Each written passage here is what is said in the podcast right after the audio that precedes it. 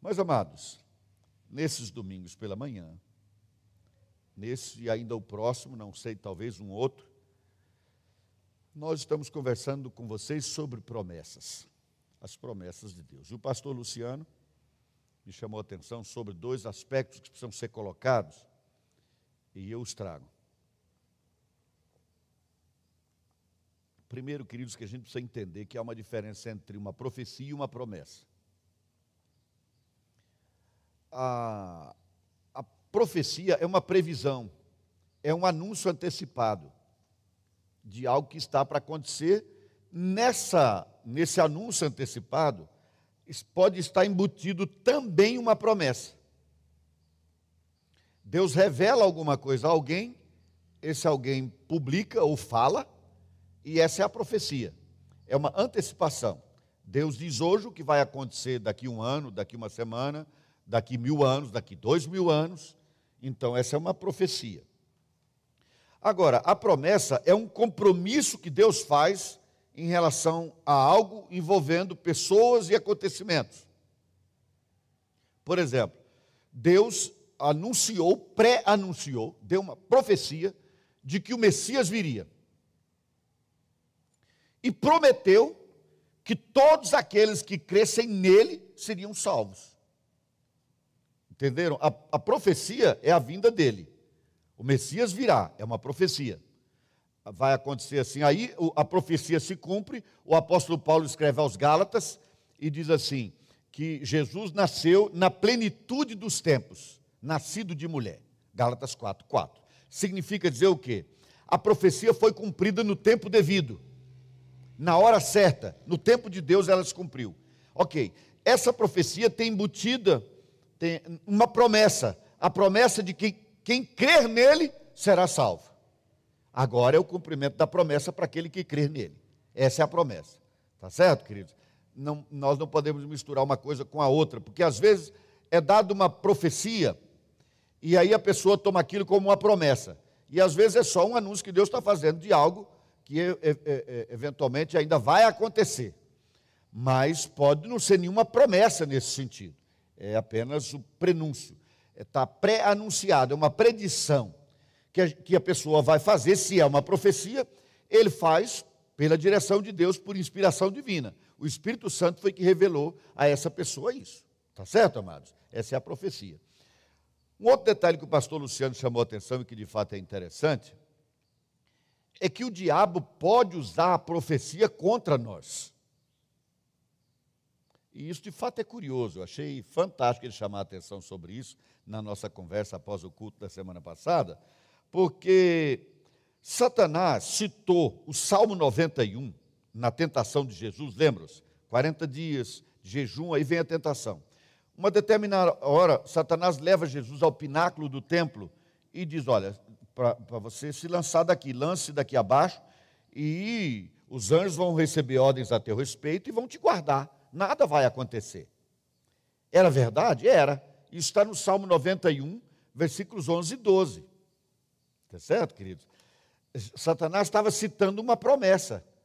Se, se houver necessidade, os anjos vão te guardar, eles vão te sustentar. Pode ler lá no Salmo 91, versículos 11 e 12 que coincide ali com que em Lucas 4, Satanás está tentando Jesus, Mateus 4 também.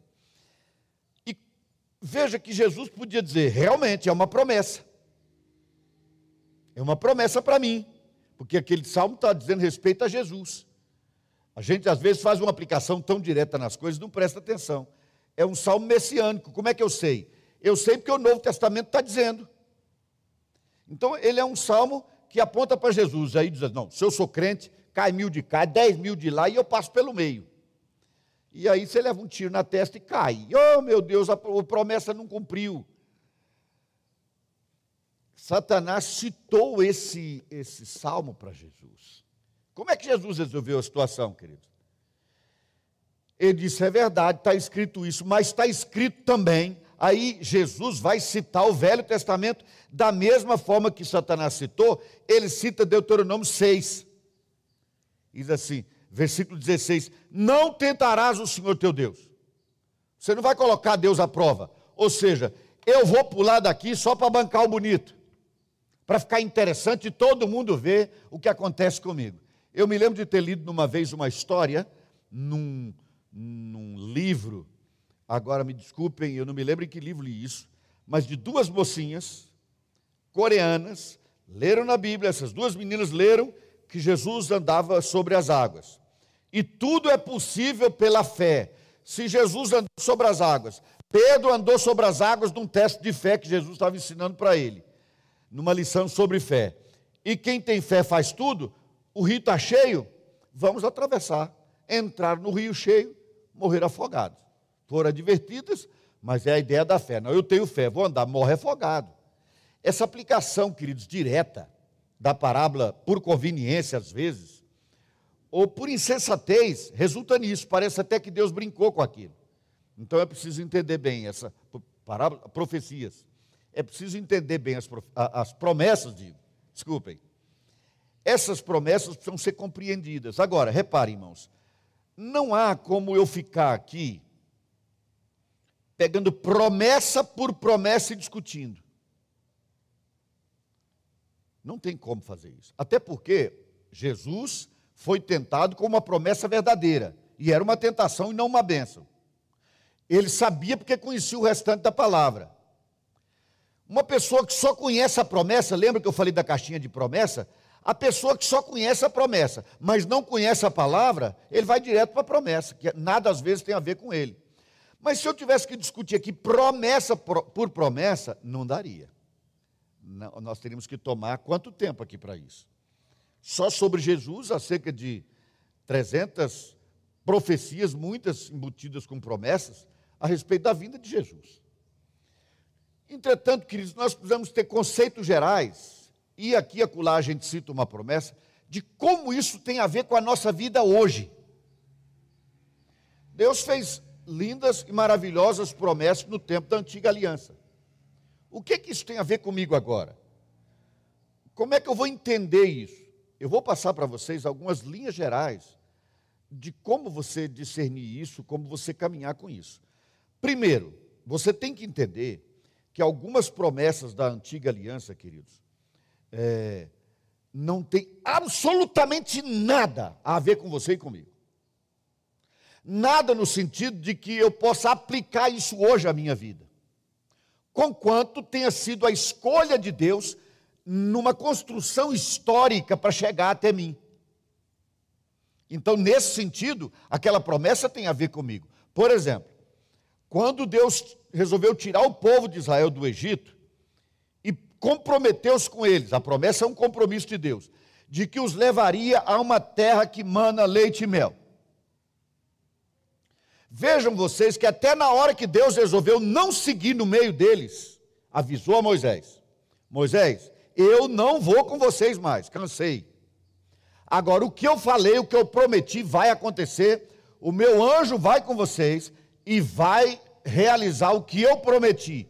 Deus não voltou atrás na promessa. Mas é curioso demais, queridos, que Deus tenha mudado a sua participação no cumprimento da promessa. Ele disse: a promessa será cumprida. Eu disse que daria uma terra a vocês, vocês terão a terra. Mas eu queria conviver com vocês. Por isso o tabernáculo ficava, eles ficavam acampados em volta do tabernáculo no meio, porque Deus queria é, morar com eles, habitar com eles, conviver com eles. Ele disse: não vai dar, Moisés. Não vai dar, eu não vou. Foi aí que Moisés disse: se o senhor não vai, nós também não vamos. Ou seja, eu não quero que a promessa que o senhor fez seja cumprida se a tua participação nela for só dar ordem à distância.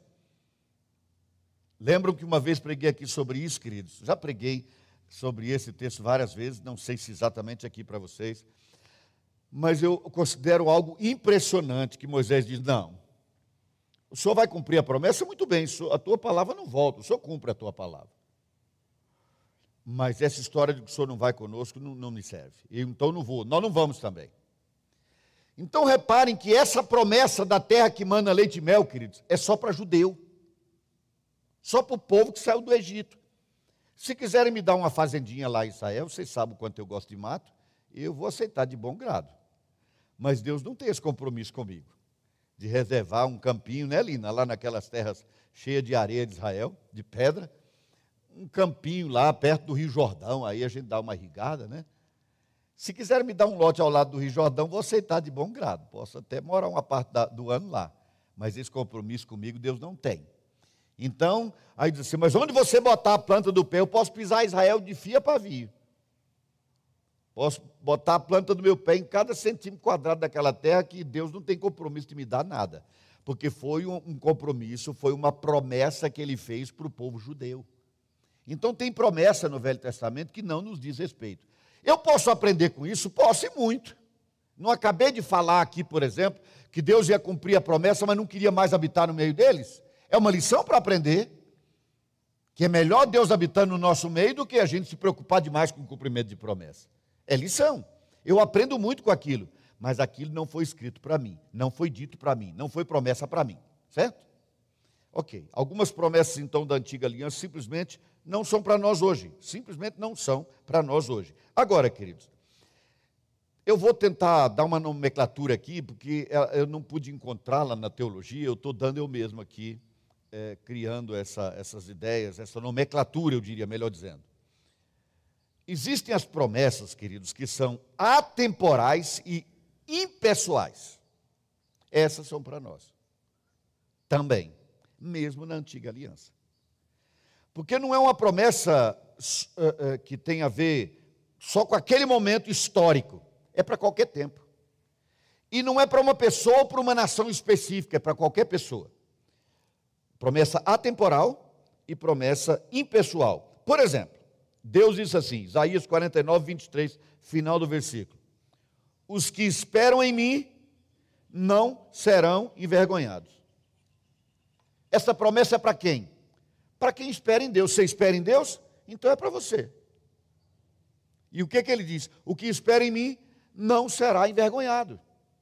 Deus estava falando aquilo no momento específico para aquela nação, mas é claro que isso é uma promessa que eu posso aplicar para mim hoje.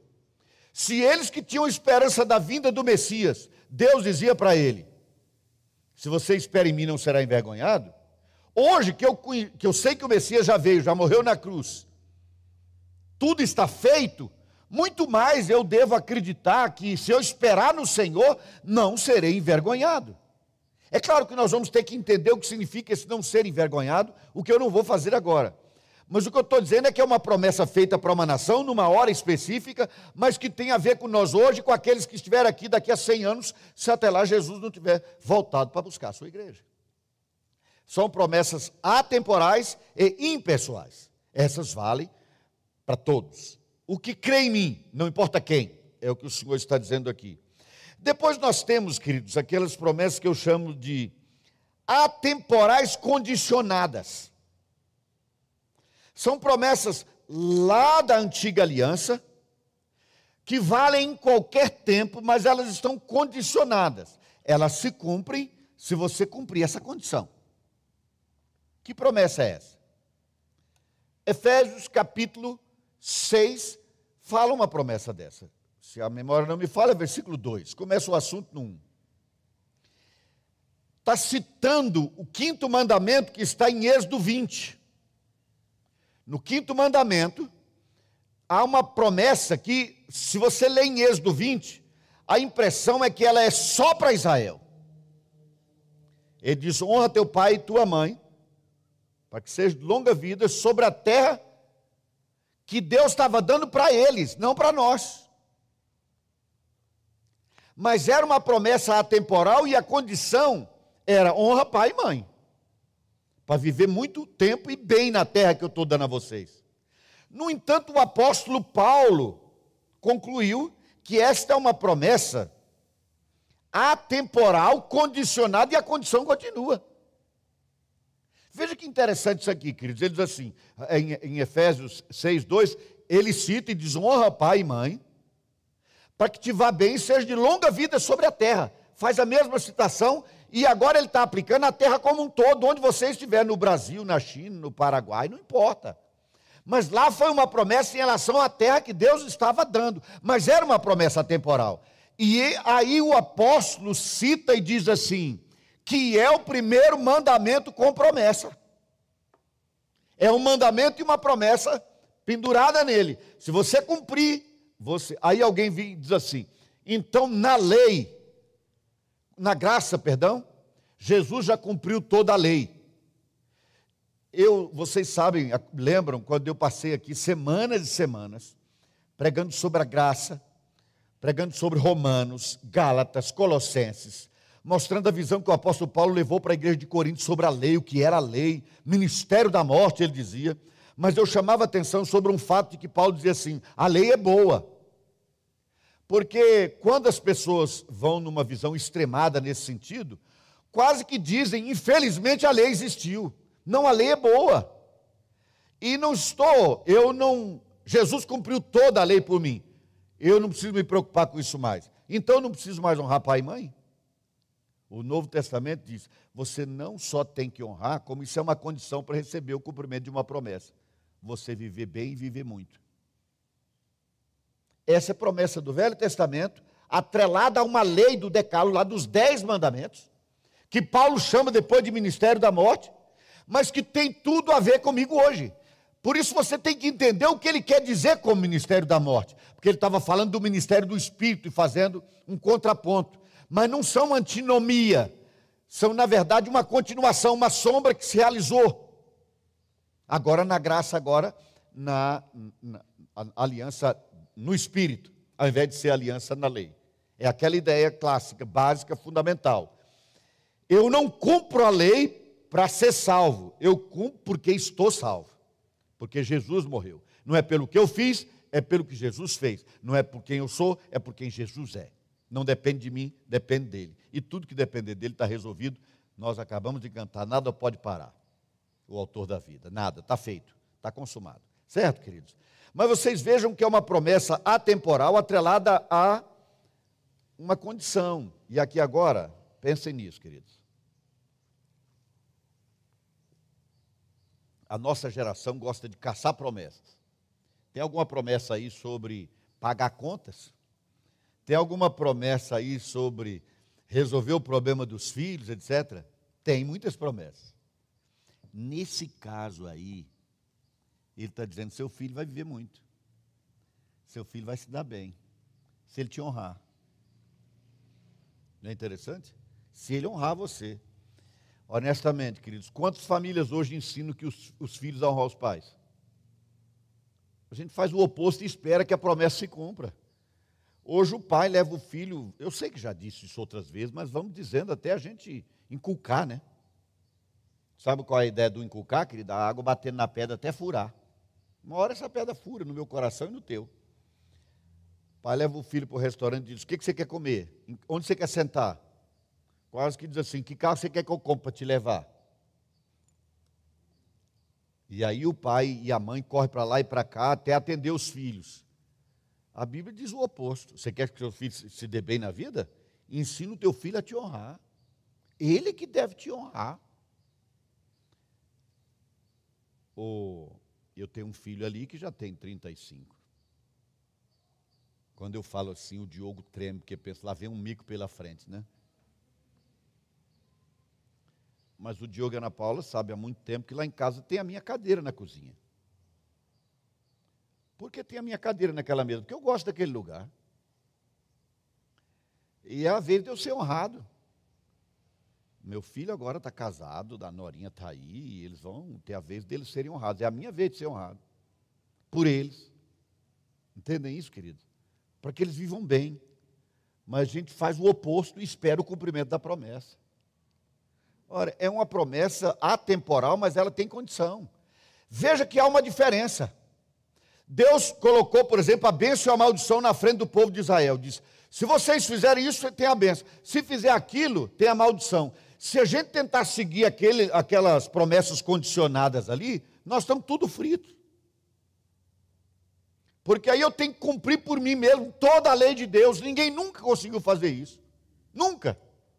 Mas nesse caso aí, o Novo Testamento insiste e fala: isso aqui está valendo. Isso aqui está valendo. Aquela benção e maldição ali, queridos, por mais que eu olhe aquilo ali, eu penso assim: eu estaria amaldiçoado pela eternidade. Porque por mais que a gente tenta, não dá conta de cumprir. Aí eu sei que estou abençoado ali, por quê? Porque Jesus cumpriu no meu lugar. Tá certo? Mas o fato de Jesus cumprir no meu lugar não me exime de viver essa vida proposta que é estar dentro do padrão da justiça de Deus. Por exemplo, Jesus cumpriu a lei por mim, nem por isso eu posso matar, nem roubar. Só que agora eu não mato e eu não roubo para ser abençoado. Eu não mato e não roubo porque amo, e amo porque Ele me amou primeiro. É esse o entendimento que nós precisamos ter. A promessa vai se cumprir, mas se ela é condicionada, viva a condição posta. Vale aquela ideia de você vai colher o que plantou. Nesse caso, em casa, os pais estão colhendo o que plantaram. Os pais que não ensinam os seus filhos a honrá-los, que acham que existem no mundo só para atender todo e qualquer interesse dos filhos, sem limites, estão criando um problema enorme, nem tanto para eles quanto para os filhos.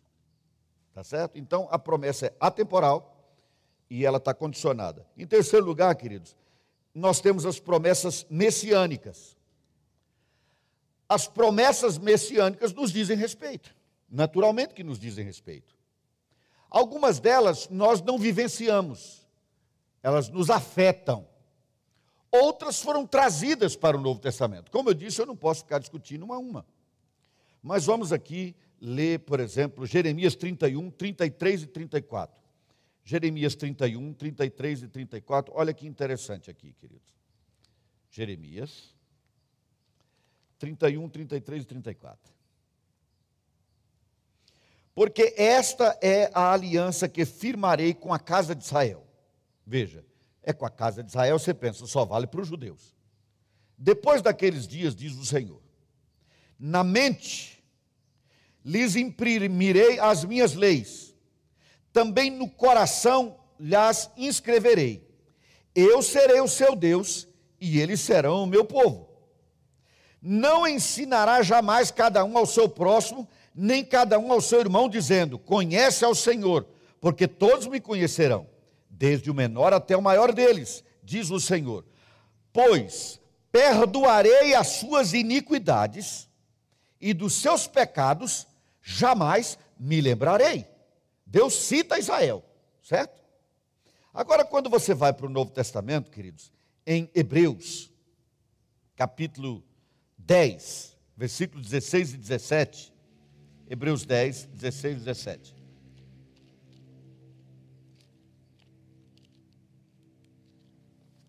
Olha, olha o que temos aqui, queridos, nessa sequência interessante. Lá ele falou assim: é a aliança que eu faço com a casa de Israel. Agora, aqui, a, a carta aos Hebreus diz assim: Esta é a aliança que farei com eles.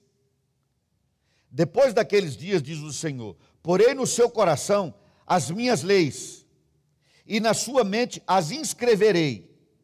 Acrescenta: Também de nenhum modo me lembrarei dos seus pecados e das suas iniquidades para sempre.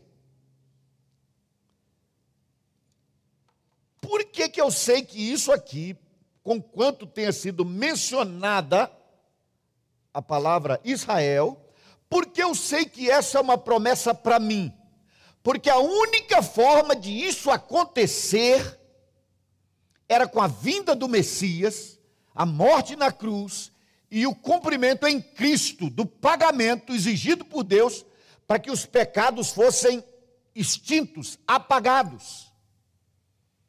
E aí você vê todo o Novo Testamento apontando para isso, que os meus pecados foram pregados na cruz, a minha dívida imensa deixou de existir na cruz. E aqui Deus diz assim: Eu não vou me lembrar mais disso, deixou de existir. Veja o que Deus está falando para Israel, irmãos, mas está falando para nós também, porque isso só aconteceu depois da vinda do Messias, que eles nem viram, mas nós já sabemos que veio. Nós hoje, então, em num certo sentido, temos muito mais condições de dizer que essa profecia se cumpriu do que eles. Eles acreditavam no cumprimento dela. Nós estamos vivendo o cumprimento dela. Então, essas profecias messiânicas, elas nos dizem respeito. Então, há profecia no, na antiga aliança, e antes da antiga aliança, que não tem nada a ver conosco. Tem profecia na antiga aliança que tem a ver conosco, e tem profecia antes da antiga aliança que tem a ver conosco. Quando eu falo antiga aliança, eu estou pensando na lei. Tá certo, querido? Na lei dada por Deus, os cinco primeiros livros ali. Mas antes disso, 430 anos antes de dar a lei, Deus, por exemplo, fez uma promessa a um homem que nos diz respeito. Quando ele chamou Abraão e disse: Em ti serão benditas todas as famílias da terra. Significa dizer, quando a minha bênção chegar a alguma família, ela vai chegar por teu intermédio. Começa aqui. E eu estou nessa família. Você está nessa família abençoada. As nossas famílias estão incluídas por uma promessa feita 430 anos antes da antiga aliança. Se você vai para Gênesis, no comecinho, Gênesis 3,15, Deus antecipa o que vai acontecer quando Satanás vai ferir Jesus, mas fala também de que essa serpente será pisada na sua cabeça. E nós, em Cristo, pisamos a cabeça da serpente. Então é algo que nos diz respeito hoje. É uma profecia e é uma promessa ao mesmo tempo. Isso vai acontecer. Significa dizer, a vitória está garantida. Eu estou dizendo que está garantida. É uma profecia com uma promessa. Então as profecias messiânicas, antes da antiga aliança, na antiga aliança, nos dizem respeito. E nós estamos inseridos nelas. Então você pode acreditar. Os seus pecados foram esquecidos. Tá certo? Ah, bom, então, felizmente, agora eu estou liberado para pecar, né? É a licença para pecar. Se você acha que tem licença para pecar, então você nunca entendeu a aliança. Semana passada, e eu sempre digo isso aqui, você está vivendo a vida que você estiver vivendo, você que me ouve agora, saiba disso, você que não está aqui. Você pode viver a vida que quiser viver, que estiver vivendo, e você será bem-vindo aqui nessa igreja. Mas há uma coisa muito importante que tem que ser dita. Você será bem-vindo nessa igreja para ser transformado. Não é bem-vindo para viver aqui do jeito que der na telha, não. Você é bem-vindo para vir aqui aprender o caminho de uma vida nova. De uma vida completamente nova no Senhor.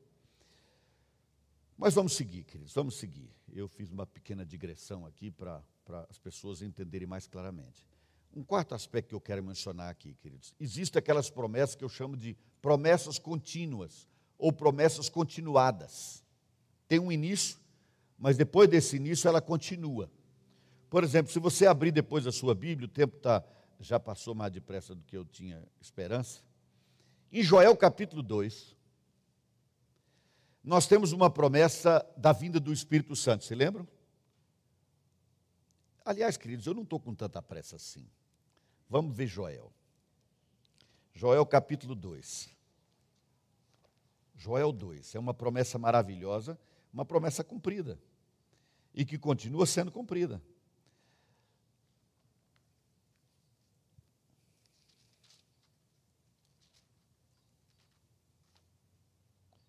Joel 2, 28 a 32. A gente não abre tanto esse livro, tem que ver o número da página, né? Para abrir. Quem está com o telefone é fácil, é só clicar Joel. Mas para quem não está, meu Deus do céu, tem esse livro na Bíblia? Onde? Antes de Gênesis. Joel capítulo 2, versículos 28 a 32. Promessa, o título dado aqui pelos que organizaram as Escrituras foi: Promessa do derramamento do Espírito. E acontecerá depois que derramarei o meu Espírito sobre toda a carne. Vossos filhos e vossas filhas profetizarão vossos velhos sonharão, e vossos jovens terão visões. Até sobre os servos e sobre as servas derramarei o meu espírito naqueles dias. Mostrarei prodígios no céu e na terra, sangue, fogo e colunas de fumaça. O sol se converterá em, em trevas, a lua em sangue, antes que venha o grande e terrível dia do Senhor. E acontecerá que todo aquele que invocar o nome do Senhor será salvo porque no Monte Sião e em Jerusalém estarão os que forem salvos, como o Senhor prometeu. Significa o quê? Como está na promessa. E entre os sobreviventes, aqueles que o Senhor chamar. Deus diz: vai ter um tempo que eu vou derramar o meu espírito e coisas extraordinárias vão acontecer. Visão, profecia, coisas lindas vão acontecer. E aí ele faz, ele joga uma profecia também. Ele coloca aqui de um tempo em que o sol vai escurecer, etc., já passando bem adiante, bem adiante. É interessante que ele começa ali em Pentecostes e ele já projeta o final. Projeta o final. Como tem no livro de Malaquias também uma projeção já para o final, para a vinda de Jesus, segunda vinda dele. Mas ele dizia: acontecerá que todo aquele que invocar o nome do Senhor será salvo. Irmãos, essa palavra é muito curiosa, porque a pessoa lá naquela época podia dizer assim: salvo de quê? De quem? No momento, Senhor, qual é o inimigo que está nos atacando? Porque a ideia deles era sempre essa: Deus vai nos livrar dos midianitas, Deus vai nos livrar dos amalequitas, Deus vai nos livrar dos egípcios. Mas aqui nesse caso ele diz: será salvo. Isso tem a ver conosco. E a vinda do Espírito Santo foi uma promessa cumprida no dia de Pentecostes. O apóstolo Pedro diz: olha, o que aconteceu aqui hoje é aquilo que está prometido pelo profeta Joel, que Deus derramaria o seu Espírito, está derramado. Acontece que ele continua fazendo isso até hoje, irmãos. Ele não parou de derramar o seu Espírito e por isso continua até hoje selando com o Espírito Santo aqueles que confessam a Jesus como Salvador. Aqueles que creem nele são salvos, salvos. Sobre esses vem o Espírito do Senhor como selo no coração. É uma promessa continuada, ela está se cumprindo na nossa vida e ela vai continuar sendo cumprida. De novo, uma condição aí: os que creem, os que confessam os que declaram compromisso com Jesus. Não, não é para os agentes secretos, mas é para os que declaram compromisso com Jesus. Essa é a promessa dele. E amados, é uma coisa interessante. Deus deu a promessa. Então vai para casa, toca a vida, faça seus negócios, viva a vida como quiser, porque a promessa feita não volta, ela vai se cumprir e acabou.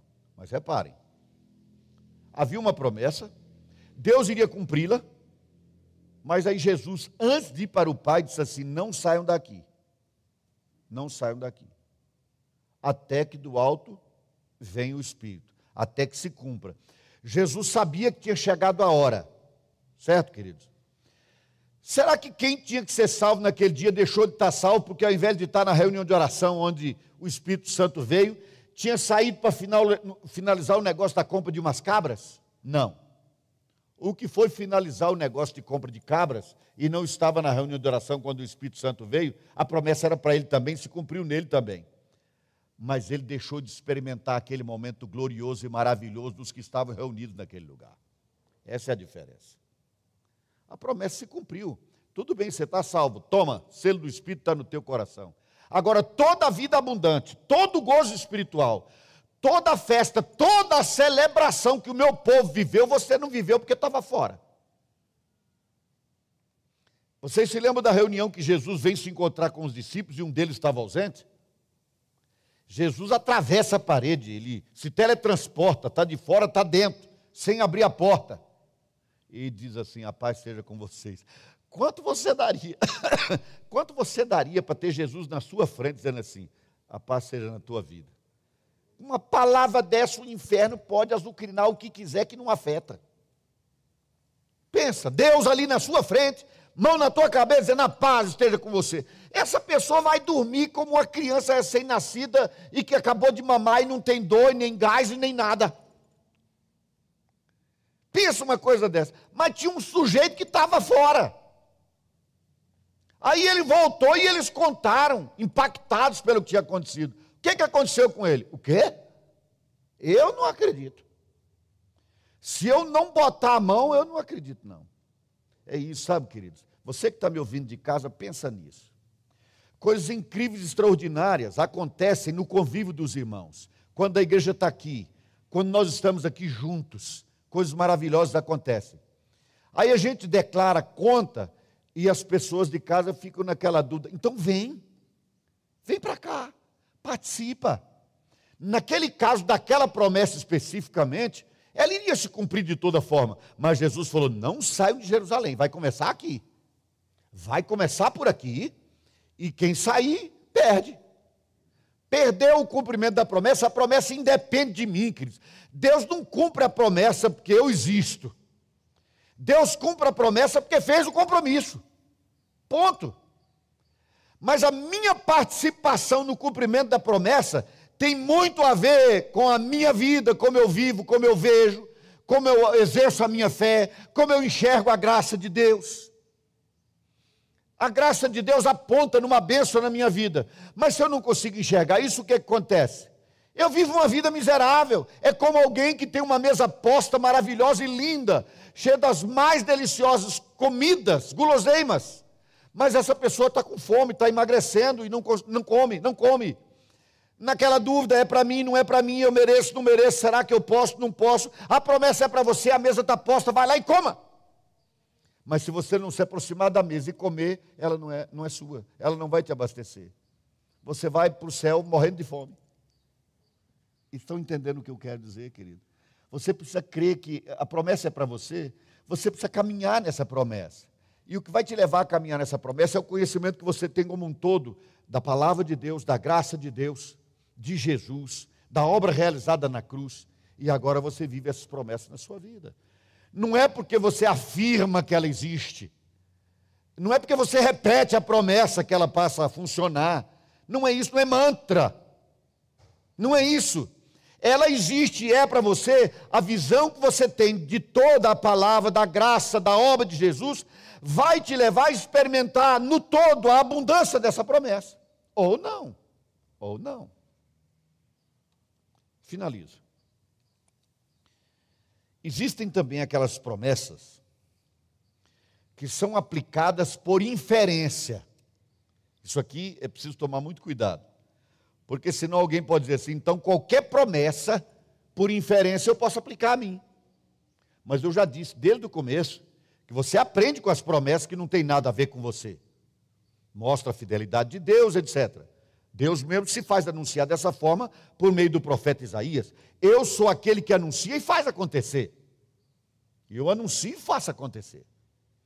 Mas, queridos, existem aquelas promessas que nós abraçamos e que nos abençoam e que são para nós por inferência. Mas não é inferência minha, não sou eu que resolvo acreditar nisso, a própria Bíblia mostra. Por exemplo, Hebreus capítulo 13, versículos 5 e 6. Nunca, jamais te abandonarei, é o que está escrito lá.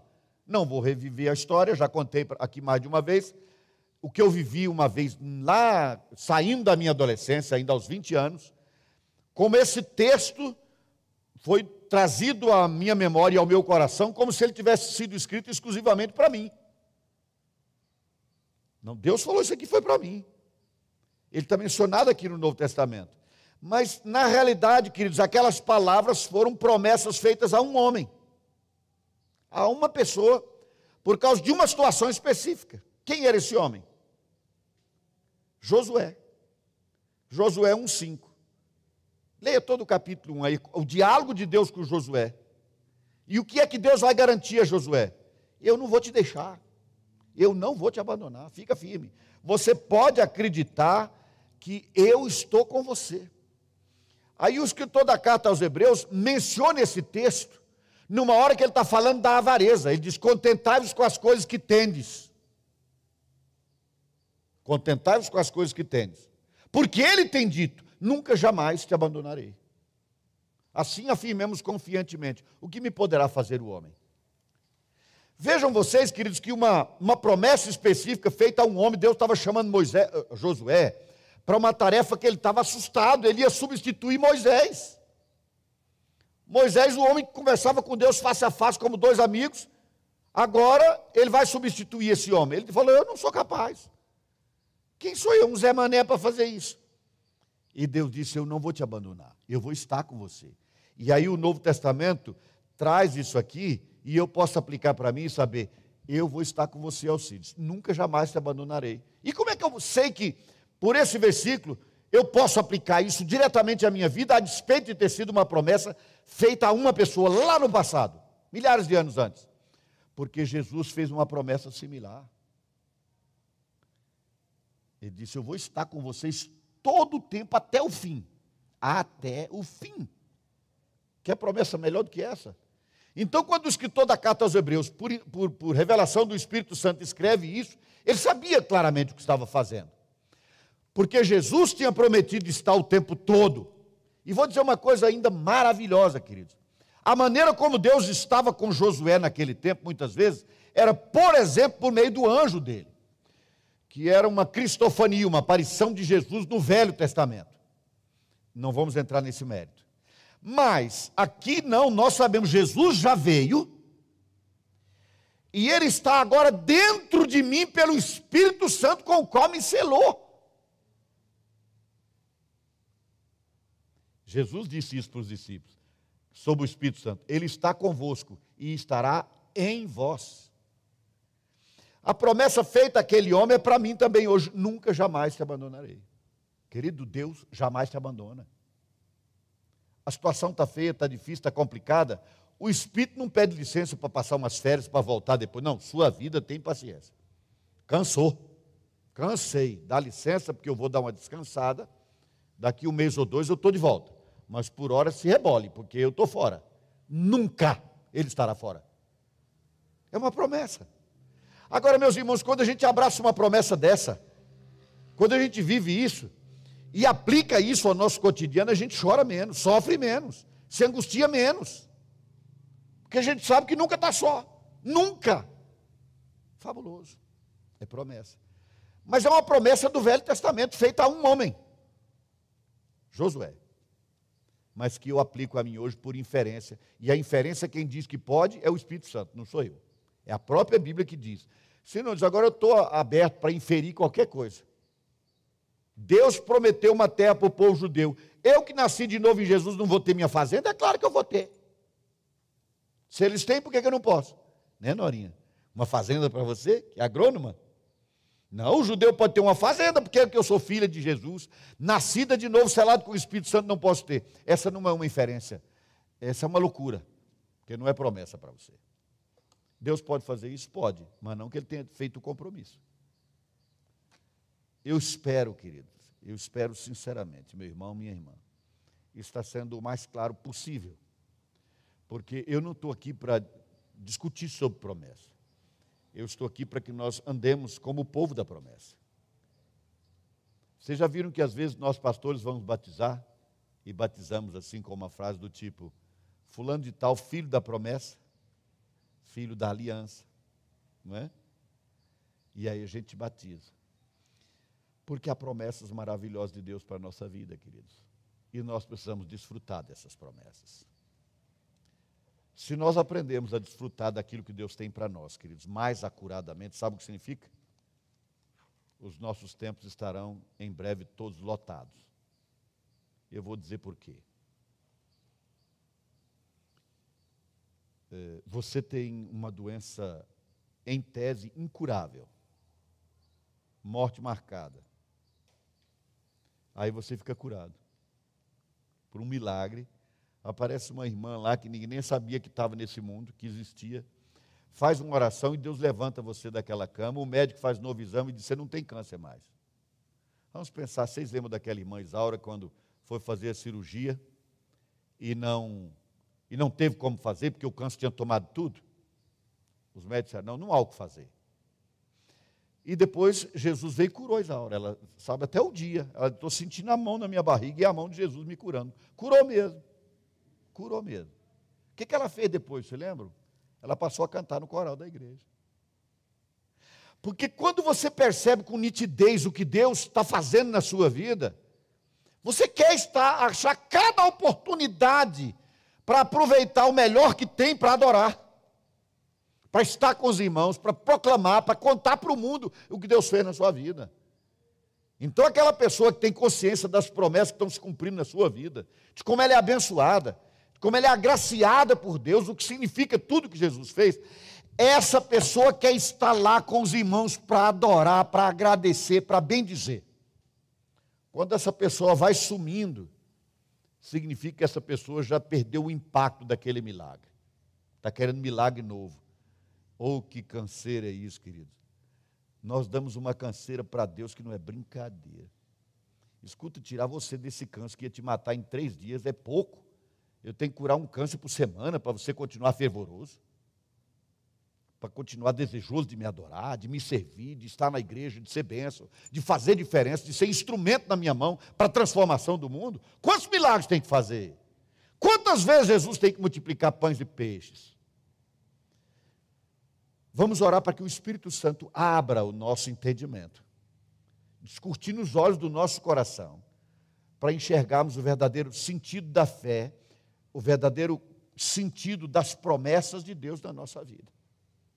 Para uma vez entendendo como elas têm sido cumpridas, temos muito mais entusiasmo. Quando uma pessoa está entusiasmada pelo que Deus fez na vida dela, a gente chama essa pessoa do impacto do primeiro amor. Meus irmãos, se tivesse aqui 300 pessoas impactadas pelo primeiro amor, primeiro mês de conversão, o pessoal do louvor não precisava dizer assim: canta, abra a tua boca e canta. Não, tinha que dizer, gente, vai com calma. Nós vamos cantar, mas não pode dançar tanto, está virando bagunça, vai devagar. Não é assim? Será que a gente perdeu o entendimento do que são as promessas já cumpridas na nossa vida? Finalizo. Um dia, numa igreja conservadora, tinha um homem num, num banco, na fileira da frente, numa agonia, numa mexeção. E aí, o pregador convidado chamou a atenção do pastor da igreja. Pastor muito conhecido, disse, meu irmão, né? Que negócio é esse? Esse irmão parece agoniado ali. Que... É aí esse pastor da igreja disse se você soubesse quem ele era e o que Jesus fez na vida dele, você diria que ao invés dele ficar inquieto naquela cadeia, ele devia estar correndo e gritando aqui dentro desse templo. Porque o que Jesus fez na vida dele foi muito, muito.